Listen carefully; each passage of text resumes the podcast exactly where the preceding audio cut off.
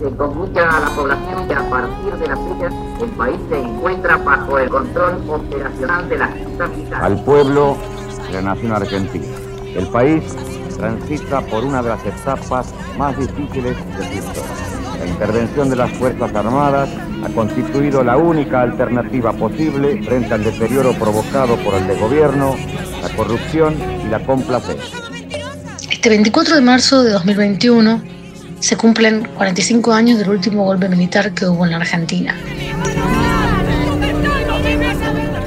En nombre de la seguridad nacional, miles y miles de seres humanos, generalmente jóvenes y hasta adolescentes, pasaron a integrar una categoría tétrica y fantasmal, la de los desaparecidos. Palabra, triste privilegio argentino, que hoy se escribe en castellano en toda la prensa del mundo. Nombre es Irene Benito, soy periodista de La Gaceta y quiero invitarlos a escuchar las reflexiones de Graciela Fernández Meijide. Graciela Fernández Meijide es una dirigente política, es una activista por los derechos humanos y es madre de Pablo, un joven desaparecido con 17 años. Estás escuchando La Gaceta Podcast.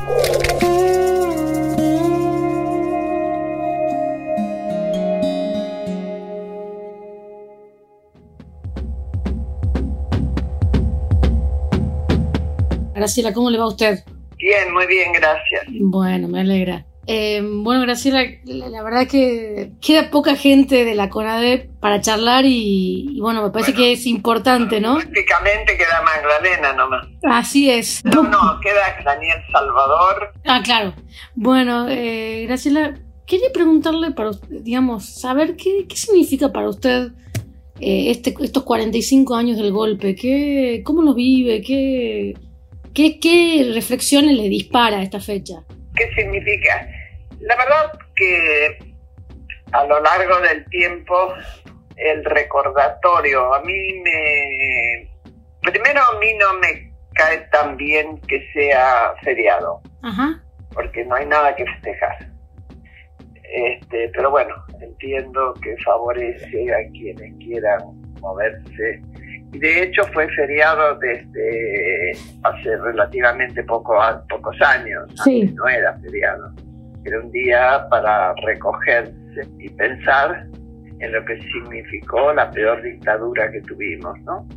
Yo lo hubiera mantenido así y bueno, el que quería movilizarse para recordar en Plaza de Mayo era lógico que lo hiciera, pero el feriado supone otras cosas, incluso ha llegado a suponer fines de semanas largos para hacer turismo, ¿no? Mm. La otra cuestión es que, desde luego, al alejarse en la historia, la fecha, para los más jóvenes sobre todo, va perdiendo eh, la dimensión que tuvo para aquellos que vivimos lo que fue una dictadura. De ahí que con total liviandad hubiera quienes durante el gobierno de Macri dijeran Macri basura, pozos la dictadura. Mm. Solamente podía decirlo un irresponsable que conducía con consignas retorcidas o aquel, y repetirlo, aquel que nunca vivió una dictadura. Porque este, las características de lo que fue la dictadura y lo que perdimos durante toda esa época es como para recordarlo con mucha angustia, sobre todo para evitar que se repita cualquier intento de maniobra que se acerque a quitarnos algo de nuestra libertad y mucho más a atentar contra nuestra vida o nuestra integridad física yo lo que veo que hoy, este año, por lo menos para mí, va a ser muy difícil pensar en ese 24 sin tener presente, por ejemplo, lo que está pasando en Formosa. Formosa es un lugar donde decididamente alguien decidió convertirse en el dueño de la vida de la gente y manejarlos con la excusa de la pandemia de la manera que quisieran. Casi un recorte como si Formosa no fuera parte de la Argentina. Y lo más grave es que hasta ha ido un secretario de Derechos Humanos y ha justificado lo que estaba pasando. Lo cual nos hace pensar en la eficacia de tener un secretario de Derechos Humanos nombrado por el presidente de la Nación. Porque eso es de últimas un funcionario que salvo que tenga una moral y una integridad muy fuerte, difícilmente critique al gobierno, con lo cual se torna inútil. Yo creo que toda la vigilancia sobre el ejercicio de los derechos humanos, donde cuando hay violación siempre hay que buscar la institución Estado detrás, sea a través de sus agencias policiales, de seguridad, las que sean, sea a través de sus núcleos de poder, eh, necesita tener vigilancia absolutamente independiente y autónoma, tanto en lo económico como en lo político partidario. Yo lamento porque eh, respeto mucho el trabajo conjunto que hicimos con madres y abuelas durante todos los años tan difíciles de la dictadura, que hayan decidido, y lo hayan dicho con todas las letras, ser parte de un partido político. Eso les quita la calidad de organismo no gubernamental son parte de un partido político y como tal militantes de ese partido político sin espíritu autónomo. Usted, Graciela, ¿cómo llevó el hecho también de haber sido parte de un partido con estas convicciones, digamos? ¿Cómo, cómo vivió esta...? Yo me aparté de la Asamblea Permanente cuando formé parte de un partido en mm. proceso, no es que renuncié, pero dejé de participar de las reuniones para no influenciar. Ajá. O sea, usted veía incompatible, usted ve incompatible esto. Personalmente yo lo sentía que podía llegar a ser incompatible. Mm. Puede ser un límite mío y otros no tenerlo, pero ese fue mi caso. Volviendo al punto de, del 24 de marzo, en la Argentina se ha celebrado, se celebra o se considera un logro que es democrático que un presidente termine su mandato, ¿no? Y que no haya interrupciones de facto, no haya, no haya, que ya los militares no puedan eh, hacer un golpe, ¿no? Eh, ¿A usted le parece suficiente esto como a 45 años de aquello? ¿O cómo, o cómo lo evalúa este saldo, digamos? Bueno, mira, lo fue hasta ahora, pero por sobre todo lo fue la convicción de la sociedad de que eso no iba más. No te olvides que el golpe del 76 fue el sexto golpe desde el año 1930 hasta el año 76. Es decir, que Argentina toleraba bastante bien, yo diría bastante bien, con todas sus este, resistencias y demás, pero toleró golpe tras golpe. Después del golpe del 76 y en el 83 post desastre de Malvinas y post conocimiento a fondo de lo que había ocurrido con los desaparecidos, los presos, etcétera, la sociedad argentina dijo nunca más. Y el nunca más era algo que un consenso general de nunca más a la violencia en la política, nunca más la violencia como herramienta de la política, nunca más la entrega de la democracia. Eso fue muy fuerte, eh, sobre todo en los dos primeros años del gobierno de Alfonsín. ¿Y ahora alcanza con esto? Digamos, ¿alcanza con decir...? Ahora, bueno, tiene que alcanzar.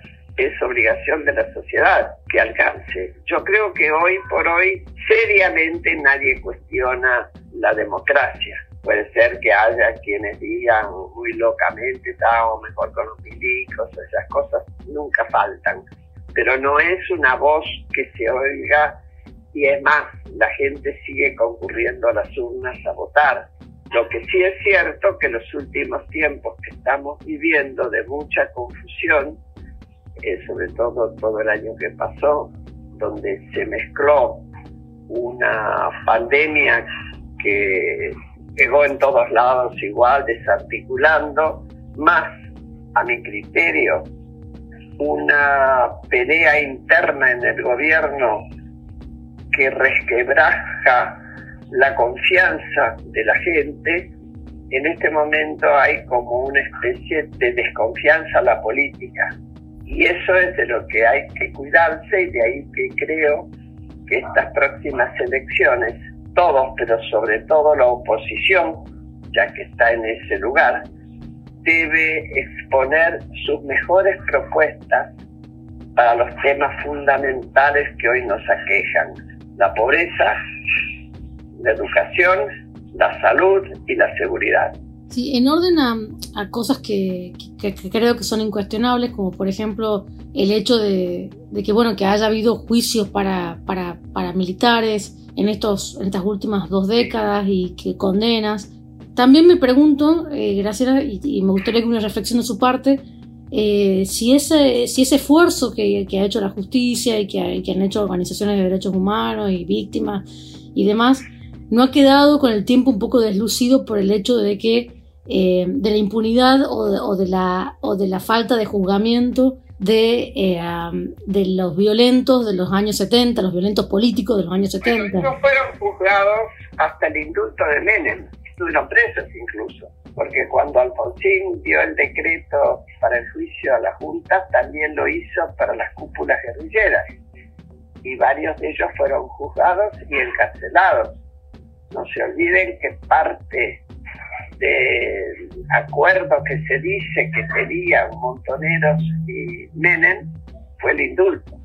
Cuando se retomaron los juicios, se decidió que solo serían los militares y a mi criterio hubo un error grueso que fue no haber seguido los juicios como estaban agrupados por centro clandestino. Eso hizo que se estiraran a hacer caso por caso hasta el día de hoy y hoy está juzgando, bueno, muchos murieron en el camino, por edad, por enfermedad, por lo que fuere, y otros están acumulando condenas a perpetua que los van a llevar a 300 y pico años, porque es incumplible absolutamente, con una inversión de energías y hasta de dinero en abogados y demás que se pudo haber evitado de haberse seguido con la eh, estrategia del juicio a la Junta, que era juzgar por centro clandestino de detención, con lo cual se hubiera terminado muchísimo antes.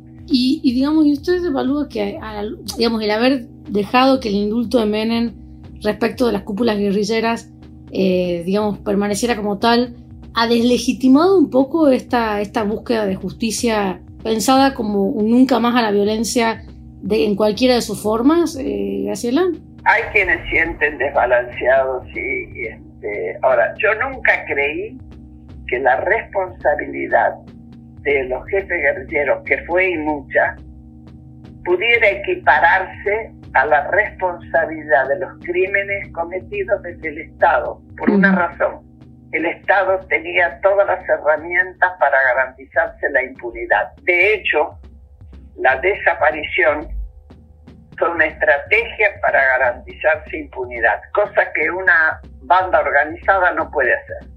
Para mí esa es la diferencia de responsabilidad. Por eso yo digo, para que haya violación a los derechos humanos, tiene que haber Estado. Em, ¿Y, qué, siente usted, eh, Graciela, cuando escucha eh, hablar del indulto como herramienta para cesar la persecución de la corrupción que afecta o que... Es otra historia, eso es una historia donde incluso se ha llegado a aberraciones de comparar cosas.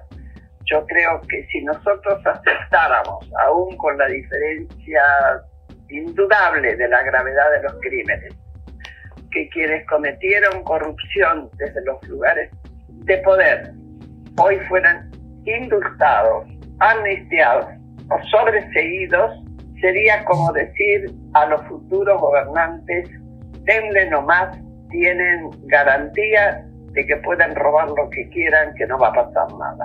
Que fue al revés de lo que se hizo cuando se juzgó a los militares, a quienes el, para quienes el mensaje fue, ustedes no dan más un golpe de Estado. Mm, es verdad. Eh, hace poco trascendió una foto de usted vacunándose ahí en Buenos Aires como cualquier hija de vecina. Y mucha gente eh, en Twitter y en las redes sociales alabó que usted fuera a vacunarse en, en, el turno que le tocaba en función de su edad y del Lo normal aparece como anormal. Yo lo lamenté, lo lamenté porque la verdad que lo que menos se ve que había, que, que, que quien publicó la foto en la red era una persona que estaba esperando igual que yo y le habrá llamado la atención. Pero era lo normal. Lo anormal fueron las listas VIP. O sea que a usted le llamó la atención la publicación de la foto, como esa persona que usted estuviera ahí, digamos. Sí, y sí, que yo, por, yo ni, ni, me lo imaginé siquiera, claro. Bueno, Graciela, muchísimas gracias. Eh, un gusto hablar con usted. Y una última cosa que te digo. Es muy notable, pero ninguno de los jefes de ambos sectores, tanto de los sectores que llevaron adelante la violencia guerrillera como de los militares pidió perdón. Nunca se pidió perdón. ¿Eso tampoco sucedió en la CONADEP? Digamos, cuando ustedes estaban ahí, no... La CONADEP no era un lugar para que pidieran perdón. La, la CONADEP ni para juzgar. La CONADEP era un lugar para recoger información que trasladaba a los tribunales. Uh -huh. No era el lugar. Pero nadie, nadie públicamente pidió perdón. ¿Y, y a quién lo atribuye usted, Graciela, a eso? Y a la soberbia de creer que hicieron las cosas bien. Que hasta el día de hoy, evidentemente, sigue. Hace poco festejó un grupo de ex montoneros, se juntaron y festejaron su pasado. La verdad que es llamativo, ¿no? Es increíble. Sí, es indignante. Y bueno, quiere decir que tampoco se crea la justicia, ¿no? Porque en definitiva, si la justicia te condena. La, la justicia condenó. Ahora, no necesariamente el reo pide perdón, pero en un caso así, históricamente, con los hechos ya vencidos y demás, lo menos que se podría hacer es pedir perdón de todo el daño que se hizo. No hay mucho, no hay en Argentina mucha vocación por pedir perdón en general. Estoy pensando en el último tiempo quién pidió perdón y nadie pide poco, ¿no? Que hace autocrítica, decís vos. Y no, digamos, no hay, hay una defensa de, la, de, las posiciones hasta el final. No hay una... ¿Quién dice me equivoqué, pido disculpas? No me acuerdo, no sé. Pienso que por ahí Berbisky en el último este hecho desgraciado de la vacunación pidió disculpas, pero... Sí, pidió disculpas, pero terminó con una frase irónica que borró todas las disculpas, cuando dijo no sabía que había tantas almas nobles. Mm, con cinismo, digamos. Sarcasmo. Claro. Sarcasmo en política y en escritura equivale a una trompada. Como que desdibujó su arrepentimiento. Así es. ¿A usted le sorprendió lo de Berbisky, Graciela? No, no. No me sorprendió de ninguno, primero porque ya salí, venía saliendo lo que estaba pasando en la provincia de Buenos Aires, y segundo porque conozco la catadura de algunas personas. Siempre, bueno, una de la gente común y no tan común muchas veces siente a las banderas de los derechos humanos muy, muy ultrajadas, ¿no? Extremadamente ultrajadas, y eso también es doloroso eh, en un 24 de marzo, ¿no? Así es, así es. ¿Dónde estaban hoy los organismos, todos estos días los organismos de derechos humanos en Formosa? Lo que pasa es que se ve ideológicamente, Graciela, no se ve... Bueno, bueno, pero la pregunta es esa, ¿dónde estaban? Cuando asesinaron a María Soledad Morales mm. durante el gobierno de Ramón Sadi, la, yo estuve en nombre de la Asamblea Permanente acompañando las marchas y tratando de ayudar todo lo que podía la hermana Marta Penoni desde la Asamblea orgánicamente. Era democracia ya y todo. Y en Tucumán ni le cuento, Graciela, las cosas que están ocurriendo acá. Sí, sí, sí, sí. sí. Me lo imagino, me lo imagino. Una provincia que además ha tenido tan, ha sido tan golpeada. Por su, por su ex gobernador Alterovich acusado de violación a Mussolina. Sí. Desde ahí todo, todo lo que se puede imaginar, todo. No puede imaginar. No puede imaginar. Un abrazo fuerte. Chao, querida. Adiós. Esto fue La Gaceta Podcast.